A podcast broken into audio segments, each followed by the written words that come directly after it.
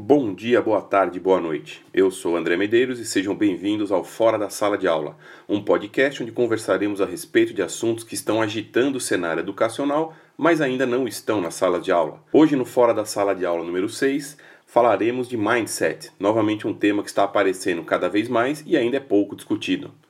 Já conhecia na prática a definição de mindset, mas ainda não tinha ouvido o termo. Em um dos primeiros podcasts do Murilo Gun, ouvi o termo pela primeira vez dentro de um contexto por ele apresentado, e junto à promessa de fazer um podcast futuro a respeito do termo.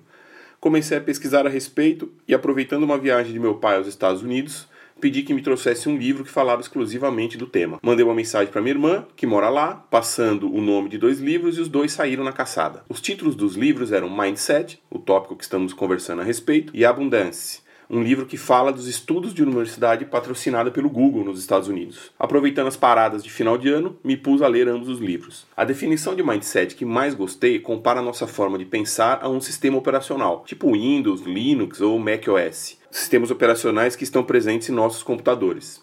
Ou seja, essa forma de pensar influencia e reflete em nosso desempenho, atualizando mais rápido, processando de forma mais eficiente. Carol Dweck, autora do livro Mindset, divide nossa capacidade de se atualizar em duas: o chamado mindset fixo e o chamado mindset de crescimento. Pela nomenclatura fica um pouco óbvia a definição de cada um deles. No mindset fixo, onde a inteligência é considerada estática, o mindset fixo aquele onde a inteligência é estática, está normalmente vinculado a pessoas que não encaram desafios, que quando tem algum obstáculo fica na defensiva ou acaba desistindo, que vê a necessidade de se esforçar como desnecessária, que sempre faz críticas ou feedbacks negativos e que se sente ameaçado pelo sucesso dos outros. Já o mindset de crescimento, onde a inteligência pode ser desenvolvida, está vinculado a pessoas que encaram desafios, que são persistentes quando enfrentam obstáculos, que veem o esforço como um caminho necessário para o desenvolvimento, que tira proveito, aprende com as críticas e que tira lições de aprendizado e inspiração com o sucesso dos outros. Dentro de tudo que estudei, complementaria essa teoria do mindset